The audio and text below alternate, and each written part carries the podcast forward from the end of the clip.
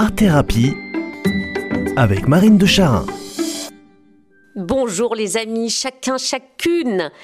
Vous avez sûrement déjà entendu cette phrase célèbre de Pascal tout le malheur des hommes vient d'une seule chose, qui est de ne savoir pas demeurer en repos dans une chambre.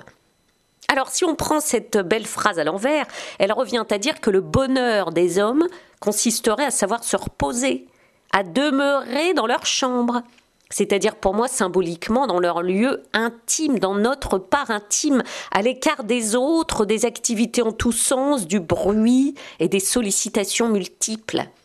Se mettre au repos. C'est quoi en fait? C'est se mettre en off, corps, tête et cœur, dans sa petite chambre cosy et recharger à l'abri de l'effervescence notre niveau énergétique sur tous les plans. Bah, c'est-il pas un bon programme tout simplissime la chambre, notre chambre, même dans sa vieille déco au papier peint jaune pipi, notre chambre devient alors un lieu béni. Et pourtant, selon Pascal, notre malheur vient du simple fait qu'on ne sait pas faire ça. Mais oui, comme on a du mal, nous, moi la première, actif et hyperactif, sursollicité, avec cette activité plus simple que jamais qui consiste à ne pas s'activer, ne pas faire.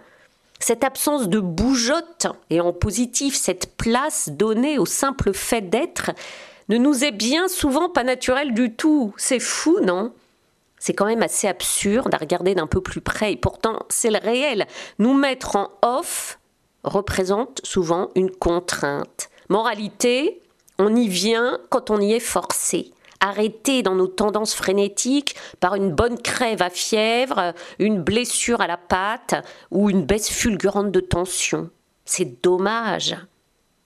Alors, en dehors d'un minimum vital de sommeil, pourquoi le repos, en pleine journée, dans notre chambre, concrète et intime, nous apparaît-il souvent comme une épreuve, comme une perte de comme un vide inutile Alors moi je crois bien sûr que c'est lié aux injonctions reçues depuis toujours d'être efficace, de se réaliser dans les projets, euh, d'avoir une réussite visible toutes ces injonctions ont généré en nous la peur de rater le moindre événement, de ne pas être à la page, de ne pas être au courant, de ne pas remplir ses tâches, de ne pas prendre sa place socialement, professionnellement. Et ça a généré cette confusion fatale entre repos et inutilité, entre repos et vide de sens.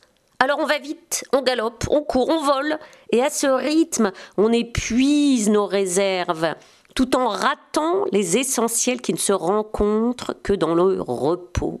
Car oui, le repos est plein. C'est un remplissage, un ressourcement corporel et psychique. Et si on lui offre une vraie place dans le quotidien de nos vies, alors on constate la maturation et l'éclosion de moult merveilles dans nos profondeurs intimes. Eh bien oui, parce que dans le repos posé dans notre chambre, comme une chouette sage sur sa branche, les yeux fermés mais le cœur ouvert, attentifs à nous-mêmes, à nos muscles, à notre système nerveux, à notre peau même, les sens à l'écoute du réel et au simple fait d'exister, alors la vie peut enfin prendre son temps, et elle peut enfin prendre toute la place, et le bonheur d'exister peut nous sauter au cou. Alors les amis, je nous souhaite cette semaine de repos, de répit.